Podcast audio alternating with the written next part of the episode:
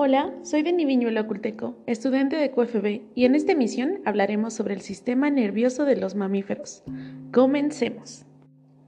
El sistema nervioso de todos los mamíferos tiene dos partes, el sistema nervioso central y el sistema nervioso periférico.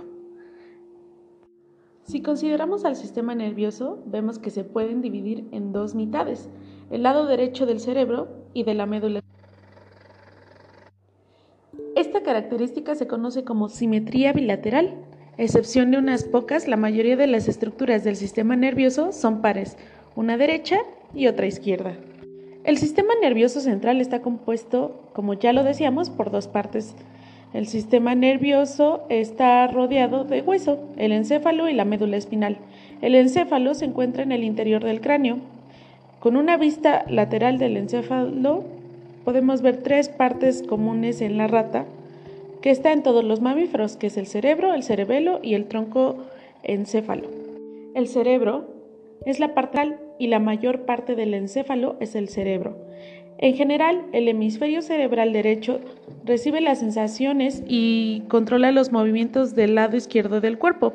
A su vez, el hemisferio cerebral izquierdo está relacionado con sensaciones y los movimientos del lado derecho del cuerpo. El cerebelo se encuentra detrás del cerebro y aunque el cerebelo queda empequeñecido por el gran tamaño del cerebro, realmente contiene tantas neuronas como ambos hemisferios cerebrales juntos. El cerebelo es el principal centro de control de movimiento que tiene extensas conexiones en el cerebro y con la médula espinal. Lo que resta del encéfalo se conoce como tronco del encéfalo que se observa mejor con la vista medio, medio sagital del encéfalo. El tronco del encéfalo forma el tallo del que emergen los hemisferios cerebrales y el cerebelo es un complicado conjunto de fibras y de células que en esta parte sirve para transmitir información del cerebro a la médula espinal y al cerebro y viceversa. El tronco del encéfalo es también el lugar en el que se regulan funciones vitales como la respiración, la conciencia y el control de la temperatura corporal. Por otro lado, vamos a encontrar a la médula. La médula espinal se encuentra en el interior de la columna vertebral, unida a un extremo del tronco del encéfalo. La médula espinal va a ser la principal vía de la información desde la piel, las articulaciones y los músculos del cuerpo hasta el cuerpo y viceversa. Eh, una sección de la médula espinal va a producir anestesia en la piel y parálisis de los músculos de las porciones del cuerpo caudales al corte. Esta parálisis, o en caso de parálisis, no significa que los músculos no puedan funcionar, sino que el cerebro no las puede controlar. La médula espinal se comunica con el cuerpo mediante nervios espinales, que son partes del sistema nervioso periférico, y los nervios espinales salen de la médula espinal a través de orificios entre las vértebras de la columna vertebral. Cada nervio espinal eh, se une a la médula espinal por medio de ramas, la raíz dorsal y la raíz vertebral, ventral. Perdón. Ahora hablaremos del sistema nervioso periférico. El sistema nervioso periférico somático vamos a encontrar que todos los nervios espinales que inervan la piel, las articulaciones y los músculos que están bajo control voluntario forman parte del sistema nervioso periférico somático. Los axones motores somáticos que dirigen la concentración muscular se dirigen a las, a las motoneuronas de la porción ventral de la médula espinal los cuerpos celulares de las motoneuronas se encuentran en el sistema nervioso central, pero sus axones están principalmente en el sistema nervioso periférico. Y estos axones sensitivos somáticos son los que inervan y recogen la información de la piel, los músculos y las articulaciones que penetran en la médula espinal a través de las raíces dorsales. Los cuerpos celulares de estas neuronas se encuentran en el exterior de la médula espinal en agrupaciones denominadas ganglios de la raíz dorsal. Hay un ganglio de raíz dorsal para cada nervio espinal. El sistema nervioso periférico visceral también conocido como involuntario, vegetativo o sistema nervioso, consta de neuronas que inervan los órganos internos, los vasos sanguíneos y las glándulas, los axones sensitivos viscerales que llevan al sistema nervioso central información sobre la función visceral, como la presión, el contenido de oxígeno de la sangre, las arterias, las fibras motoras viscerales que dirigen la concentración y la relajación de los músculos que van a formar las paredes del intestino y los vasos sanguíneos, la frecuencia de la contracción del músculo cardíaco y la función secretora de diversas glándulas. Vamos a encontrar a los nervios craneales y existen 12 pares de nervios craneales que se originan en el tronco cerebral e inervan principalmente la cabeza. Cada nervio craneal tiene un nombre y un número asociado. Algunos de los nervios craneales forman partes del sistema nervioso central, otros partes del sistema nervioso periférico somático y otros son parte del sistema nervioso visceral. Por otra parte encontramos a las meninges, el sistema nervioso central, la parte del sistema nervioso contenida en el cráneo y en la columna vertebral no están en contacto directo con el hueso que lo rodea. Va a estar protegido por tres membranas llamadas en conjunto meninges. El término proviene de la palabra griega que significa cubrir. Y las tres membranas son las dura madre, las aracnoides y la vía madre. La cubierta más exterior es la dura madre, que como su nombre indica tiene una consistencia dura. La dura madre forma una bolsa fuerte inelástica que rodea el cerebro y la médula espinal. Justo debajo de la dura madre están las aracnoides, que forman, o como su nombre lo indica, esta capa meningea tiene una apariencia y una consistencia que recuerda a las de la tela de una araña y habitualmente no hay espacio entre las duramadre y las aracnoides, pero sí los vasos sanguíneos que pasan a través de la duramadre se rompen, la sangre se puede almacenar ahí y formar un hematoma subdural. Eh, la acumulación de este líquido en espacio subdural puede alterar la función cerebral al comprimir partes del sistema nervioso central.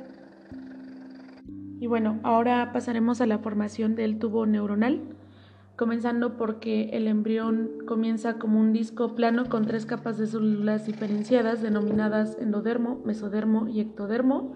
El endodermo finalmente da un lugar a la envoltura de la mayoría de los órganos internos, vísceras. Del mesodermo provienen los huesos del esqueleto y los músculos.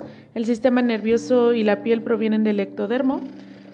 Nos centraremos en los cambios de la porción del ectodermo que dan lugar al sistema nervioso la placa neural a esta,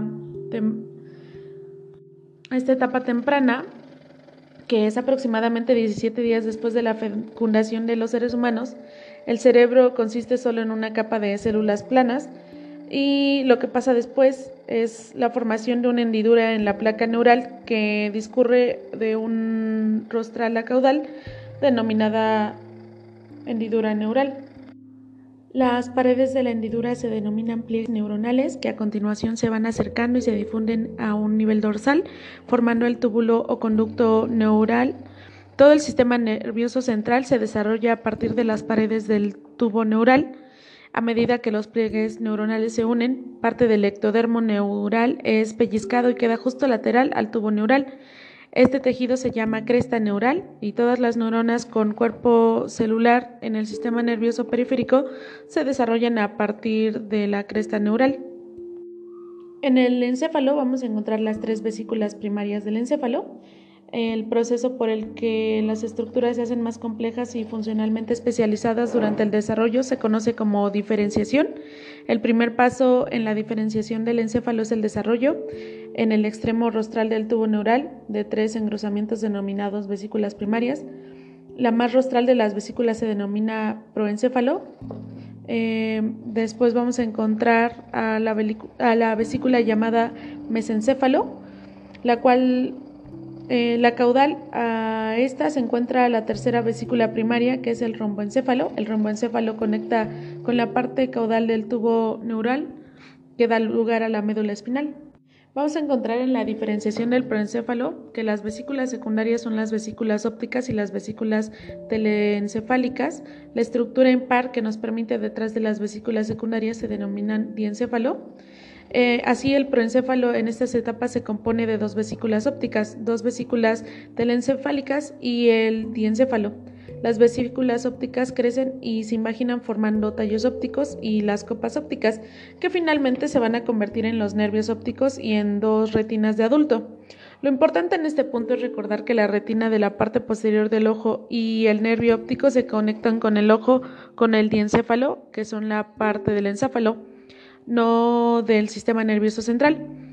Después vamos a encontrar la diferenciación del encéfalo y del diencéfalo en donde ambas vesículas telencefálicas componen el telencéfalo, que consiste en dos hemisferios cerebrales. El telencéfalo continúa desarrollándose de cuatro formas. Las vesículas telencefálicas crecen hacia atrás de forma que disponen del encima y al lado del diencéfalo.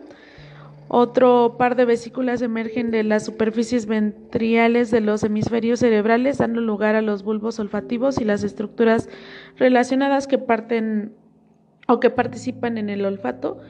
La, también, como punto número tres, tenemos que las células en las paredes del telencéfalo se dividen y se diferencian en diversas estructuras y como punto cuatro encontramos que se desarrolla el sistema de sustancia blanca que llevan los axones hasta y desde las neuronas del telencéfalo. Las neuronas del proencéfalo en el desarrollo se extienden a axones para comunicarse con otras partes del sistema nervioso y estos axones se van a agrupar formando tres principales sistemas de la sustancia blanca, la sustancia blanca córtica, el cuerpo calloso y la cápsula interna. La sustancia blanca córtica contiene todos los axones que se dirigen o provienen de las neuronas de la corteza cerebral. El cuerpo calloso se continúa con la sustancia blanca cortical y forma un puente axonal que une las neuronas corticales de dos hemisferios cerebrales. La sustancia blanca cortical también se va a continuar con la cápsula interna que une a la corteza en el tronco del encéfalo, particularmente el tálamo. La diferenciación del mesencéfalo a diferencia del proencéfalo es que el mesencéfalo se diferencia relativamente poco durante el desarrollo cerebral. La superficie dorsal de la vesícula mesencefálica se convierte en una estructura denominada techo el suelo del mesencéfalo se convierte en el tegmento, que es el espacio ocupado por el líquido, va a quedar limitado a un estrecho del canal denominado acueducto cerebral. El acueducto va a conectar rostralmente con el tercer ventrículo del diencéfalo y como es pequeño y circular en un corte transversal, la identificación de los acueductos es buena y ayuda a reconocer el mesencéfalo. Vamos a encontrar que el techo se diferencia en dos estructuras, el colículo superior y el colículo inferior. El colículo superior recibe señales directas del ojo, por lo que también se denomina techo óptico. Una de las funciones del techo óptico es controlar los movimientos oculares, lo que realiza a través de las conexiones sinápticas de las motoneuronas que inervan los músculos eh, oculomotores. El colículo inferior también recibe información sensorial del oído en vez del ojo. El colúculo inferior sirve como una importante estación de transmisión para la información auditiva que se dirige hacia el tálamo. El tegmento es una de las regiones más coloridas del cerebro porque contiene tanto la sustancia negra como el núcleo rojo. Estos dos grupos celulares están implicados en el control del movimiento voluntario Asimismo, vamos a encontrar la diferenciación del romboencéfalo. El romboencéfalo se va a diferenciar en tres estructuras importantes, el cerebelo, el puente y el bulbo, o médula oblongada. El cerebelo y el puente derivan de la mitad rostral del romboencéfalo, el bulbo deriva de la mitad caudal, el hueco ocupado por la LSR se convierte en el cuarto ventrículo, que continúa con el acueducto cerebral del mesencéfalo, en la etapa de las tres vesículas, el romboencéfalo rostral en sección transversal no es más que un tubo.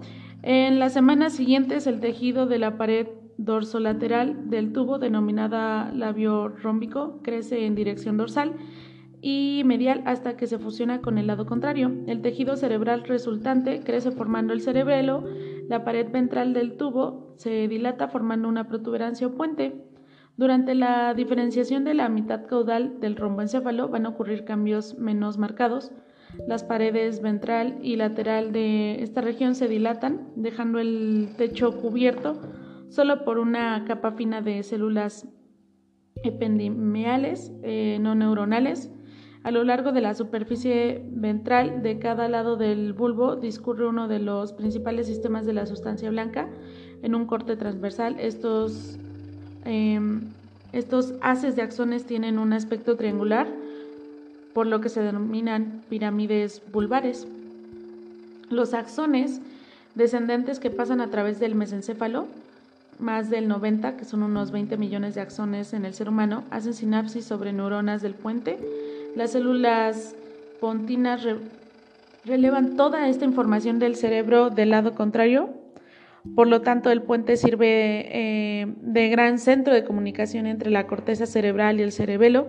Y este puente va a o protuye en la superficie ventral del tronco del encéfalo para acomodar este gran circuito, por lo que también se conoce como protuberancia. Los axones que no terminan en el puente continúan caudalmente y van a penetrar las pirámides vulvares. Por último, en este subtema encontramos que el bulbo, contiene las neuronas que llevan la información sensorial somática de la médula espinal al tálamo y la destrucción de estas células va a provocar anestesia. Otras neuronas transmiten la información gustatoria de la lengua al tálamo y entre las neuronas motoras del bulbo están las células que controlan los músculos de la lengua a través del nervio craneal. Asimismo, encontramos eh, la diferenciación de la médula espinal. Vamos a encontrar que la transformación de la porción caudal del tubo neural en la médula espinal es bastante sencilla en comparación con la diferenciación del cerebro. La expansión del tejido de las paredes, la cavidad del tubo queda limitada al pequeño conducto vertebral o raquídeo ocupado por las LSR. En una sección transversal, la sustancia gris de la médula espinal tiene el aspecto de una mariposa. En la parte superior del ala de la mariposa es el asta posterior y la parte inferior es el asta inferior. La sustancia gris entre el asta dorsal y la ventral se va a denominar zona intermedia todo lo demás es sustancia blanca que se compone de columnas de axones que discurren hacia arriba y hacia abajo de la médula espinal. Así es como los axones que discurren a lo largo de esta superficie dorsal de la médula espinal se van a denominar columnas dorsales. Las haces de los axones laterales de la sustancia gris espinales se denominan columnas laterales y los haces de la superficie ventrales se denominan columnas ventrales. La relación estructura de la médula espinal, como regla general, vamos a encontrar que las células del asta dorsal reciben señales sensoriales de las fibras de la raíz dorsal. Las células del asta ventral van a proyectar axones de las raíces ventrales que inervan los músculos y las células de la zona intermedia de las interneuronas que van a modular las salidas motoras de la respuesta en las entradas sensoriales y a las órdenes procedentes del cerebro. Eh, la columna dorsal contiene axones que llevan información sensorial somática por la médula espinal hasta el cerebro. Eh, y bueno, las neuronas posinápticas del bulbo dan lugar a los axones que se decusan y ascienden al tálamo del lado contralateral. Este cruce de axones es el bulbo y explica por qué el tacto del lado izquierdo del cuerpo lo siente el lado derecho del cerebro. La columna lateral contiene los axones de as espinal descendente que también cruzan de un lado a otro del bulbo y los axones van a inervar las neuronas de la zona media y el asta ventral y se comunican las señales que controlan el movimiento involuntario. Y bueno, por último vamos a encontrar eh, una guía de la corteza cerebral. La corteza cerebral de todos los animales vertebrados tienen ciertas características comunes, como se es que los cuerpos celulares de las neuronas corticales están siempre dispuestos en capas que habitualmente son paralelas a la superficie del cerebro. Eh, en segundo lugar, la capa de neuronas más próxima a la superficie está separada de la pia madre por una zona que carece de neuronas, llamada capa molecular o simplemente capa. En tercer lugar, encontramos al menos una capa celular que contiene células piramidales que emiten grandes dendritas denominadas dendritas apicales que se extienden hasta la capa 1, donde forman múltiples ramas. Eh, por tanto, podemos decir que la corteza cerebral tiene una citoarquitectura característica que las distingue eh, de los núcleos del, encéfalo basal o del tálamo. La estructura se llama hipocampo, hipocampo perdón, y a pesar de sus pliegues tiene una sola capa celular. Eh, conectada al hipocampo y localizada ventral y lateralmente hay otro tipo de corteza que tiene solo dos capas celulares, se denomina corteza olfativa porque se continúa con un bulbo olfativo que se encuentra más adelante. La corteza olfativa está separada por un surco, el, el surco rinal de otro tipo de corteza elaborada que contiene muchas capas celulares y esta corteza se denomina neocorteza. A diferencia del hipocampo y de la corteza olfativa, la neocorteza se encuentra solo en los mamíferos. Y bueno, de igual forma, cuando dijimos que el tálamo es la puerta de entrada de la corteza, se refiere a la neocorteza, que la mayoría de los neurocientíficos no son tan específicos en relación con el término neocorteza. Em, el área de la corteza va a variar enormemente entre las especies. Y bueno, por último, solo me queda mencionar que una de las propuestas, por ejemplo, de Brodmann es que se expande por inserción de nuevas áreas este, la corteza de los mamíferos y bueno, se sigue estudiando eh, la estructura y la función de las diferentes áreas corticales en muchas especies y las investigaciones sugieren que la neocorteza original consiste principalmente de, tres tipos de corteza, una corteza que también existe en mayor o menor grado que las otras especies eh, o que todas las especies vivas y el primer tipo la constituyen las áreas sensoriales primarias que reciben señales de las vías sensoriales ascendentes.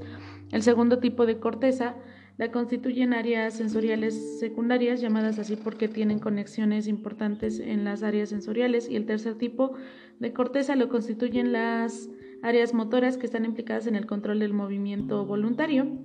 Y bueno, esto sería todo por mi parte. Este es un tema bastante largo y complicado, sin embargo es importante para comprender cómo es que funciona el sistema nervioso de nosotros como mamíferos y de algunos otros animales. Yo me despido, hasta la próxima.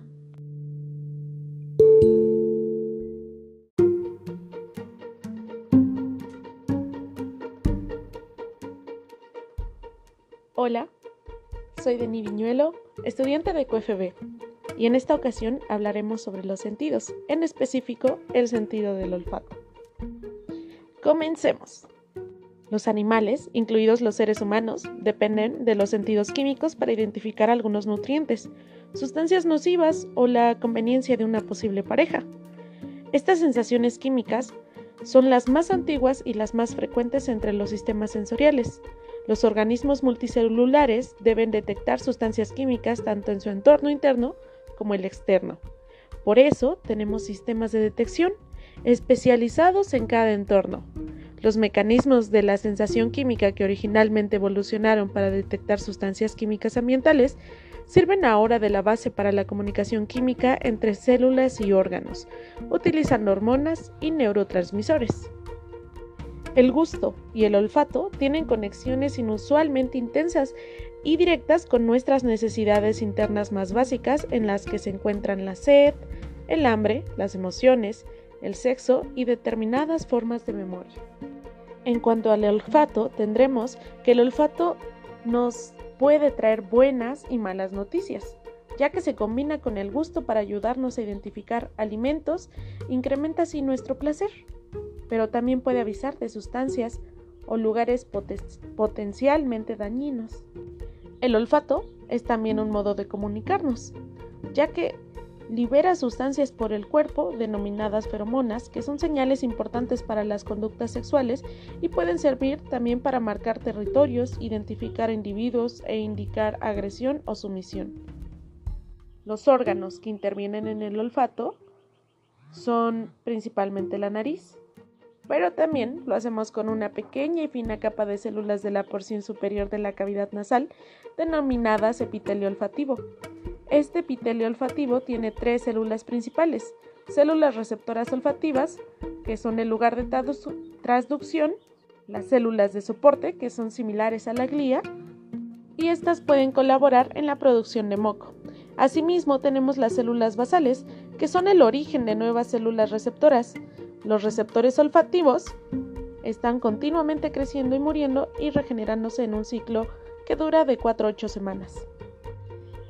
El moco se compone de una base de agua con mucopolisacáridos disueltos, diversas proteínas, incluidos anticuerpos, enzimas y proteínas de unión, o adorantes y sales. Los anticuerpos son esenciales porque las células olfativas pueden ser una ruta directa para algunos virus, como el de la rabia, y bacterias eh, que pueden entrar al cerebro. Asimismo, son importantes estas proteínas de unión a adorantes que son pequeñas y solubles y permiten concentrar las adorantes en el moco. Asimismo, encontraremos neuronas receptoras olfativas. Estas neuronas tienen una única dendrita fina que termina en una pequeña protuberancia a nivel de la superficie del epitelio. De la protuberancia salen hacia la capa mucosa varios cilios finos y los odorantes disueltos en el moco se unen a la superficie de los cilios y activan el proceso de transducción.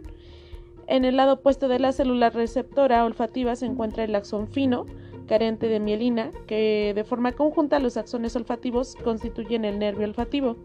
Estos axones olfativos no se juntan todos en un único haz, como lo hacen los restantes nervios craneales. Tras abandonar el epitelio, pequeños conjuntos de axones penetran una capa fina de hueso denominada placa cripiforme y después se dirigen hacia el bulbo olfativo. Los axones olfativos son frágiles y tras lesiones traumáticas como un golpe en la cabeza o, las fuerzas entre la placa cripiforme y el tejido que la rodea pueden cortar los axones olfativos de forma permanente y se puede producir anosmia, que es la capacidad de oler. En cuanto a la transducción olfativa, eh, tenemos que, que, todas las moléculas transductoras están localizadas en los finocilios. La vía olfativa puede resumirse en odorantes, unión a proteínas de membrana receptoras de odorantes, estimulación de la proteína G, unión a la AMPC, a un canal catiónico específico, la apertura de canales catiónicos y la entrada de sodio y calcio, y la apertura de canales de cloro activados por el calcio. Una vez que están abiertos los canales selectivos del catión dependientes de AMPC, la corriente va a fluir hacia el interior y la membrana de la neurona olfativa se va a despolarizar. Eh, el sodio o el canal dependiente de AMPC va a permitir que cantidades sustanciales de calcio penetren en los cilios, a su vez que el calcio va a provocar una corriente de cloro activada por el calcio que puede amplificar el potencial del receptor olfativo. En las células olfativas, la concentración interna de cloro debe ser alta, de forma que la corriente de cloro tiende a despolarizar la membrana en lugar de hiperpolarizarla y si el potencial de receptor resultante es suficientemente grande, va a exceder al umbral de, los potenciales de acción en el cuerpo celular y las espículas que se van a propagar a lo largo del axón del sistema nervioso central. La respuesta olfativa se determina por varias razones. Los odorantes difunden las enzimas basureras de la capa mucosa frecuente los destruyen y el AMPC de la célula receptora puede activar otras vías de señalización que va a terminar o van a terminar el proceso de transducción. Esta vía de señalización tiene dos características especiales, las proteínas de unión para el receptor en el comienzo y los canales dependientes de AMPC al final. Las proteínas receptoras tienen en su superficie extracelular lugares de unión a adorantes debido a su capacidad para discriminar entre miles de adorantes diferentes y cabría deducir que muchas proteínas receptoras de odorantes diferentes entonces tenemos que los odorantes van a generar un potencial de receptor lento en los cilios, el potencial de receptor se propaga por la dendrita y desencadena una serie de potenciales de acción dentro del soma de la célula receptora olfativa. Finalmente, los potenciales de acción se propagan de forma continua por el axón del nervio olfativo. Y bueno, ahora la pregunta sería cómo consiguen estos mil tipos de células receptoras discriminar entre las decenas de miles de olores. Eh, vamos a encontrar que cada proteína receptora se une a diferentes odorantes de forma más o menos intensa, de manera que la célula receptora es más o menos sensible a estos odorantes.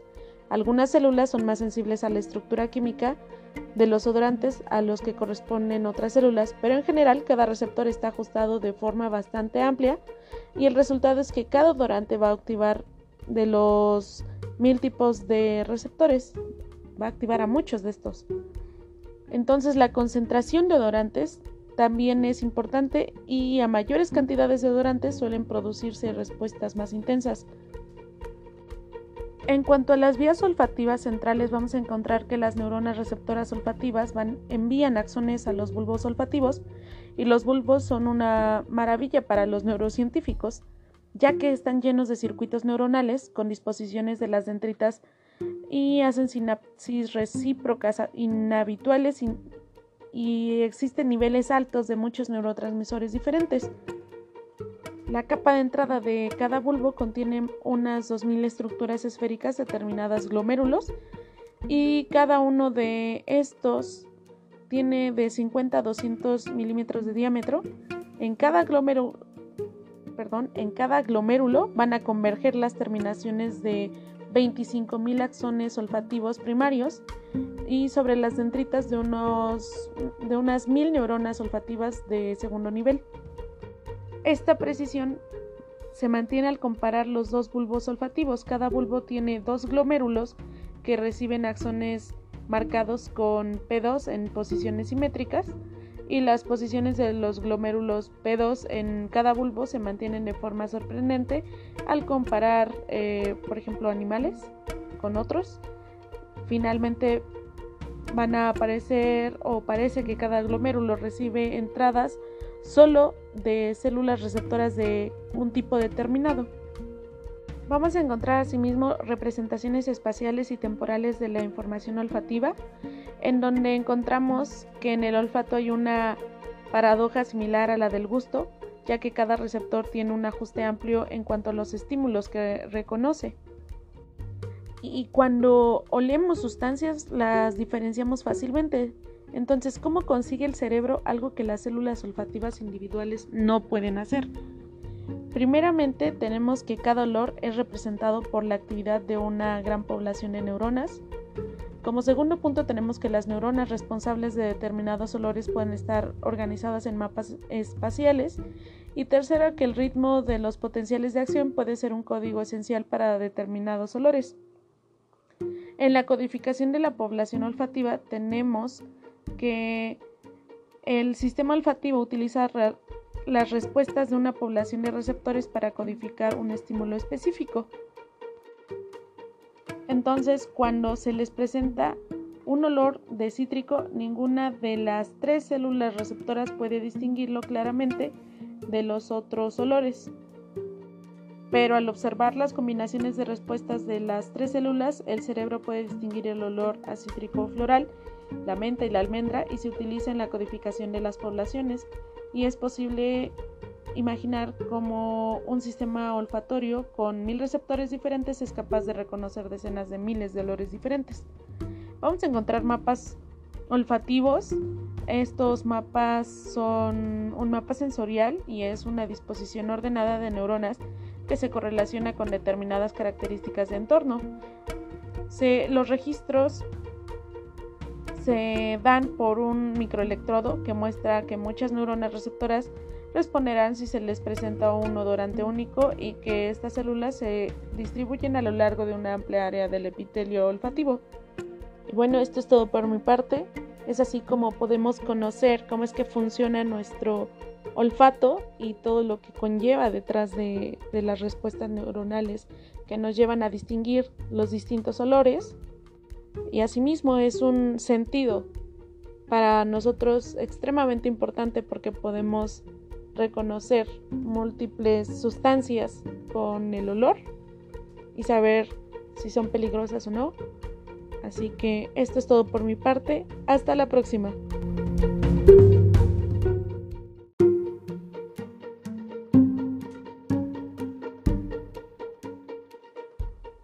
Hola, soy Deni Viñuelo, estudiante de QFB, y en esta ocasión hablaremos sobre los sentidos, en específico el sentido del olfato. Comencemos.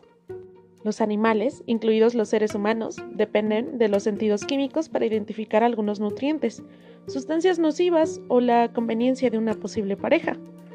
Estas sensaciones químicas son las más antiguas y las más frecuentes entre los sistemas sensoriales.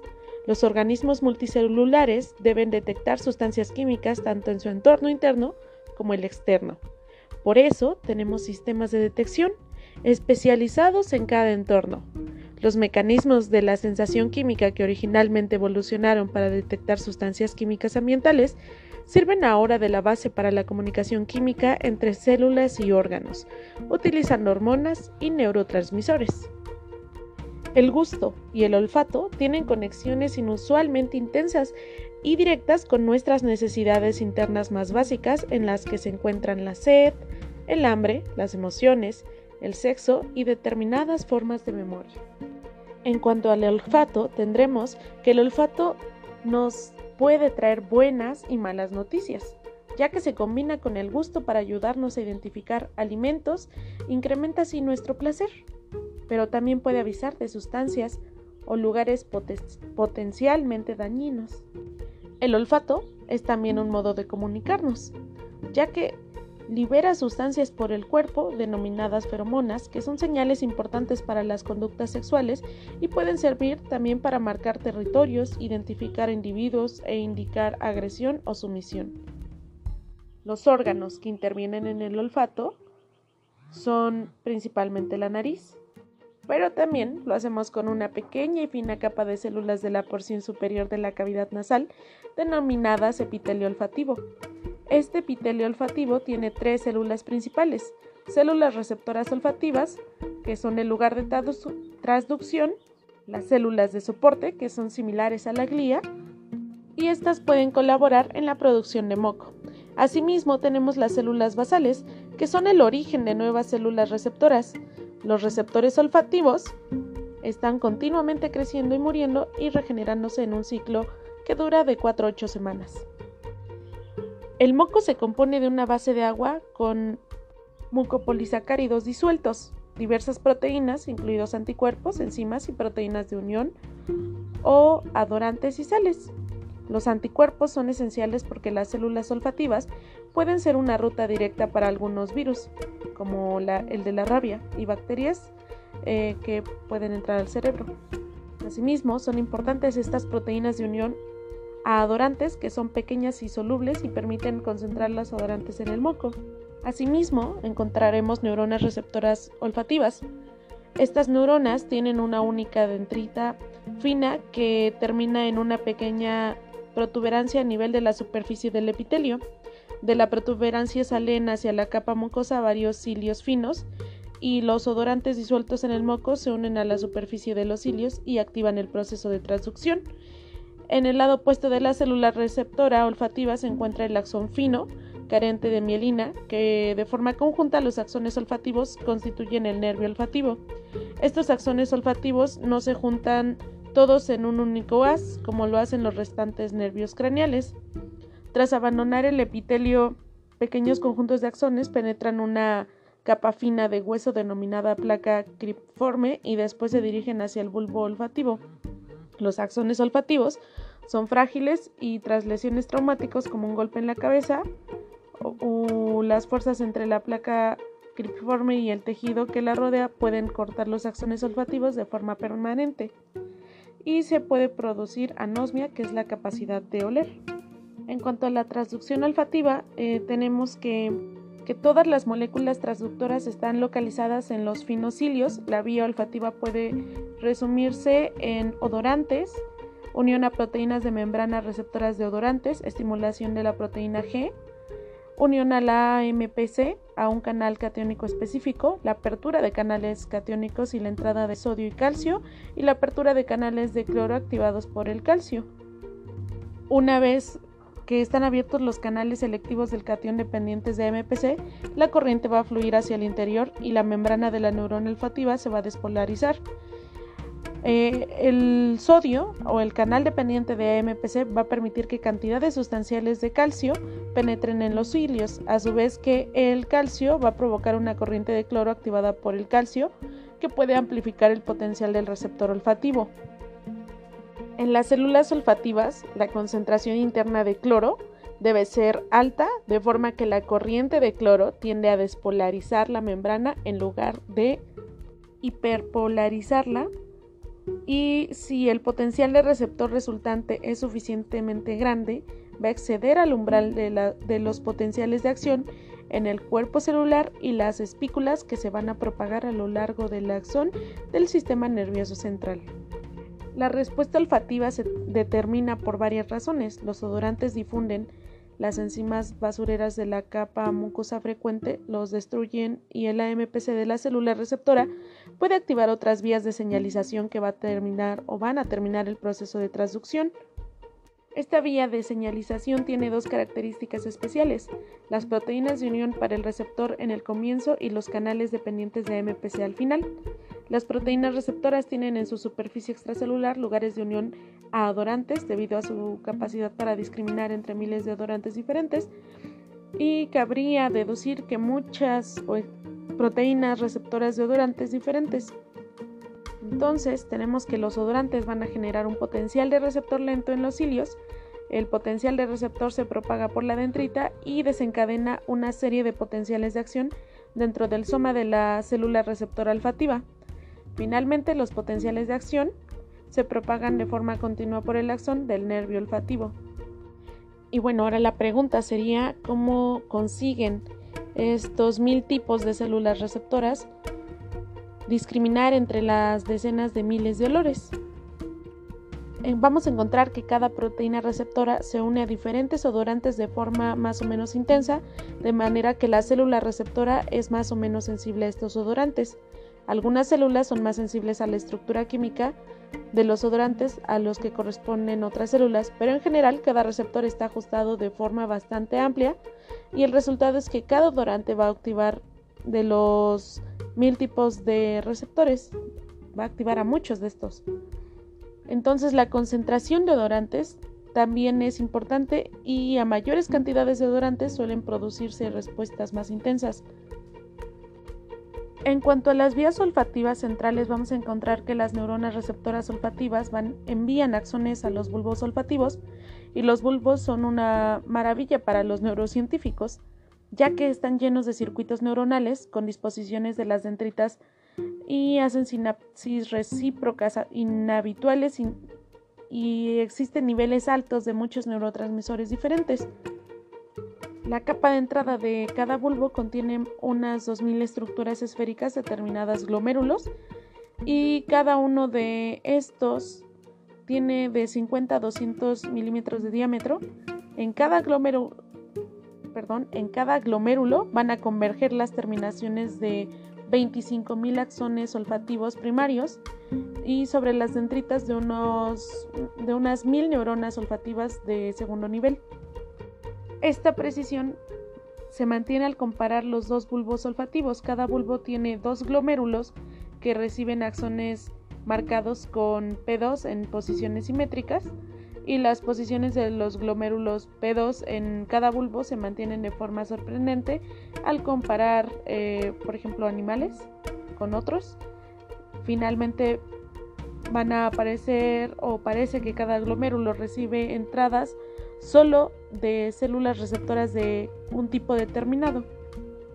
Vamos a encontrar asimismo representaciones espaciales y temporales de la información olfativa, en donde encontramos que en el olfato hay una paradoja similar a la del gusto, ya que cada receptor tiene un ajuste amplio en cuanto a los estímulos que reconoce. Y cuando olemos sustancias las diferenciamos fácilmente. Entonces, ¿cómo consigue el cerebro algo que las células olfativas individuales no pueden hacer? Primeramente tenemos que cada olor es representado por la actividad de una gran población de neuronas. Como segundo punto tenemos que las neuronas responsables de determinados olores pueden estar organizadas en mapas espaciales. Y tercero que el ritmo de los potenciales de acción puede ser un código esencial para determinados olores. En la codificación de la población olfativa tenemos que el sistema olfativo utiliza las respuestas de una población de receptores para codificar un estímulo específico. Entonces, cuando se les presenta un olor de cítrico, ninguna de las tres células receptoras puede distinguirlo claramente de los otros olores.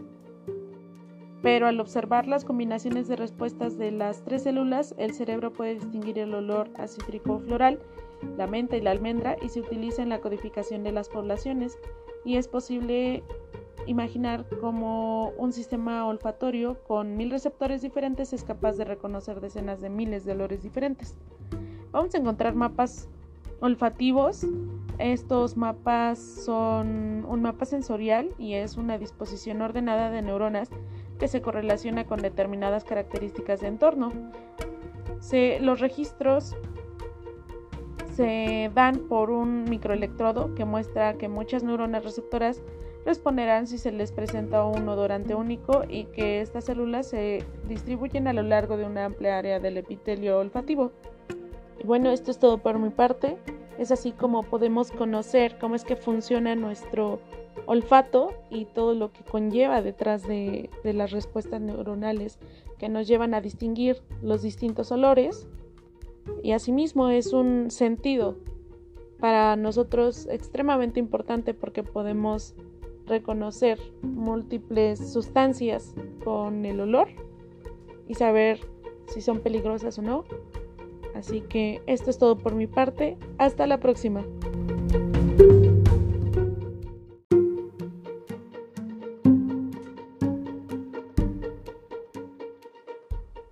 Hola, soy Denis Viñuelo, estudiante de QFB, y en esta ocasión hablaremos sobre los sentidos, en específico el sentido del olfato. Comencemos. Los animales, incluidos los seres humanos, dependen de los sentidos químicos para identificar algunos nutrientes, sustancias nocivas o la conveniencia de una posible pareja.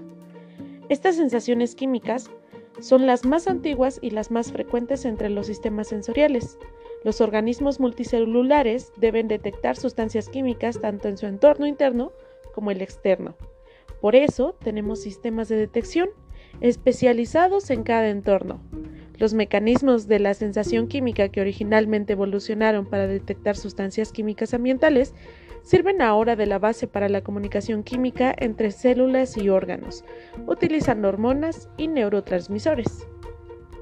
El gusto y el olfato tienen conexiones inusualmente intensas y directas con nuestras necesidades internas más básicas en las que se encuentran la sed, el hambre, las emociones, el sexo y determinadas formas de memoria.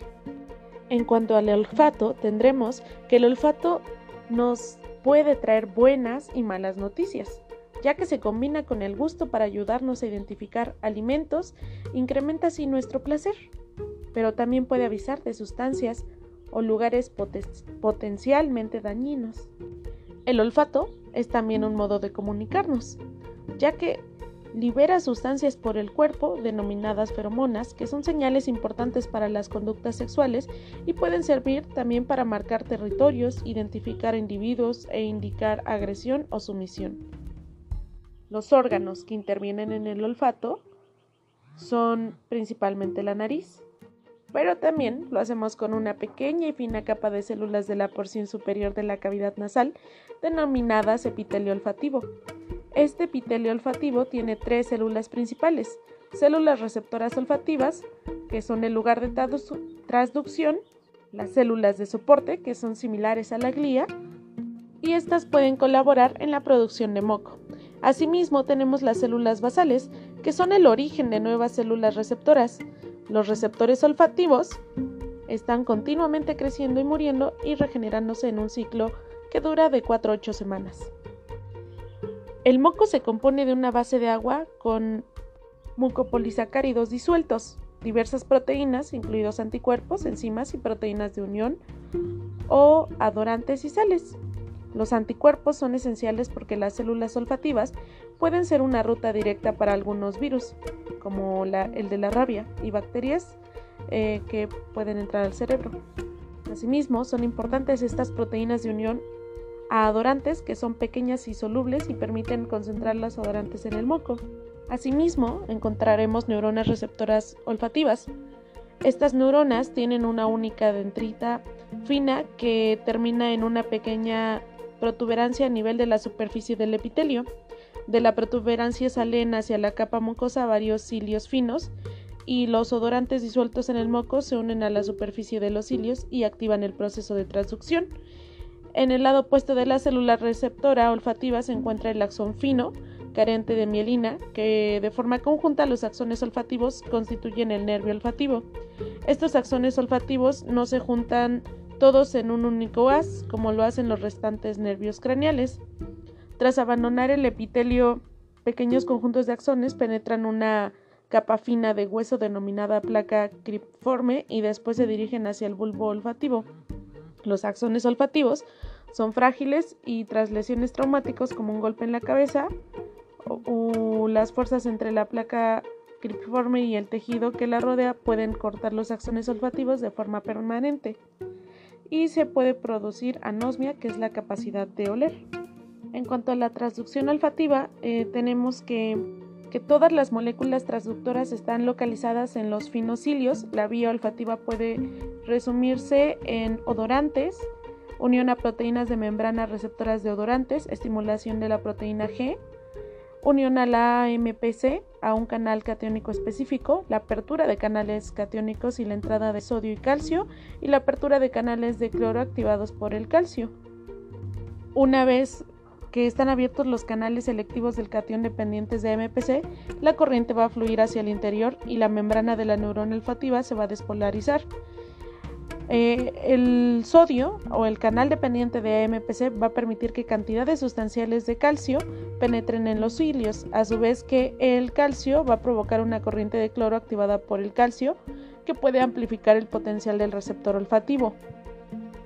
En las células olfativas, la concentración interna de cloro debe ser alta, de forma que la corriente de cloro tiende a despolarizar la membrana en lugar de hiperpolarizarla y si el potencial de receptor resultante es suficientemente grande, va a exceder al umbral de, los potenciales de acción en el cuerpo celular y las espículas que se van a propagar a lo largo del axón del sistema nervioso central.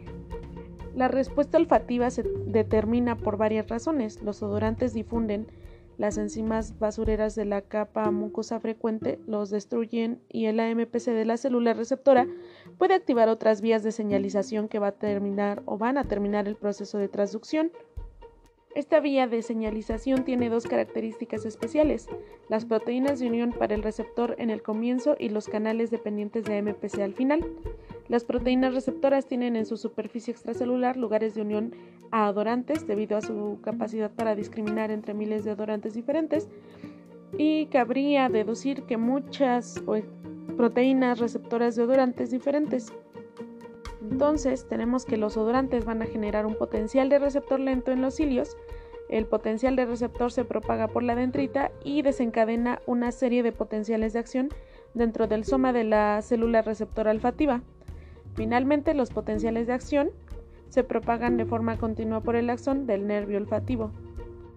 Y bueno, ahora la pregunta sería cómo consiguen estos mil tipos de células receptoras discriminar entre las decenas de miles de olores. Eh, vamos a encontrar que cada proteína receptora se une a diferentes odorantes de forma más o menos intensa, de manera que la célula receptora es más o menos sensible a estos odorantes. Algunas células son más sensibles a la estructura química de los odorantes a los que corresponden otras células, pero en general cada receptor está ajustado de forma bastante amplia y el resultado es que cada odorante va a activar de los mil tipos de receptores, va a activar a muchos de estos. Entonces la concentración de odorantes también es importante y a mayores cantidades de odorantes suelen producirse respuestas más intensas. En cuanto a las vías olfativas centrales, vamos a encontrar que las neuronas receptoras olfativas van, envían axones a los bulbos olfativos y los bulbos son una maravilla para los neurocientíficos, ya que están llenos de circuitos neuronales con disposiciones de las dendritas y hacen sinapsis recíprocas inhabituales y existen niveles altos de muchos neurotransmisores diferentes. La capa de entrada de cada bulbo contiene unas 2.000 estructuras esféricas determinadas glomérulos y cada uno de estos tiene de 50 a 200 milímetros de diámetro. En cada perdón, en cada glomérulo van a converger las terminaciones de 25.000 axones olfativos primarios y sobre las dendritas de, unos, de unas 1.000 neuronas olfativas de segundo nivel. Esta precisión se mantiene al comparar los dos bulbos olfativos. Cada bulbo tiene dos glomérulos que reciben axones marcados con P2 en posiciones simétricas y las posiciones de los glomérulos P2 en cada bulbo se mantienen de forma sorprendente al comparar, eh, por ejemplo, animales con otros. Finalmente van a aparecer o parece que cada glomérulo recibe entradas solo de células receptoras de un tipo determinado. Vamos a encontrar asimismo representaciones espaciales y temporales de la información olfativa, en donde encontramos que en el olfato hay una paradoja similar a la del gusto, ya que cada receptor tiene un ajuste amplio en cuanto a los estímulos que reconoce. Y cuando olemos sustancias las diferenciamos fácilmente. Entonces, ¿cómo consigue el cerebro algo que las células olfativas individuales no pueden hacer? Primeramente tenemos que cada olor es representado por la actividad de una gran población de neuronas. Como segundo punto tenemos que las neuronas responsables de determinados olores pueden estar organizadas en mapas espaciales. Y tercero que el ritmo de los potenciales de acción puede ser un código esencial para determinados olores. En la codificación de la población olfativa tenemos que el sistema olfativo utiliza las respuestas de una población de receptores para codificar un estímulo específico. Entonces, cuando se les presenta un olor de cítrico, ninguna de las tres células receptoras puede distinguirlo claramente de los otros olores. Pero al observar las combinaciones de respuestas de las tres células, el cerebro puede distinguir el olor a cítrico floral, la menta y la almendra y se utiliza en la codificación de las poblaciones y es posible imaginar cómo un sistema olfatorio con mil receptores diferentes es capaz de reconocer decenas de miles de olores diferentes. Vamos a encontrar mapas olfativos. Estos mapas son un mapa sensorial y es una disposición ordenada de neuronas que se correlaciona con determinadas características de entorno. los registros se dan por un microelectrodo que muestra que muchas neuronas receptoras responderán si se les presenta un odorante único y que estas células se distribuyen a lo largo de una amplia área del epitelio olfativo. Y bueno, esto es todo por mi parte. Es así como podemos conocer cómo es que funciona nuestro olfato y todo lo que conlleva detrás de, de las respuestas neuronales que nos llevan a distinguir los distintos olores y asimismo es un sentido para nosotros extremadamente importante porque podemos reconocer múltiples sustancias con el olor y saber si son peligrosas o no. Así que esto es todo por mi parte. Hasta la próxima.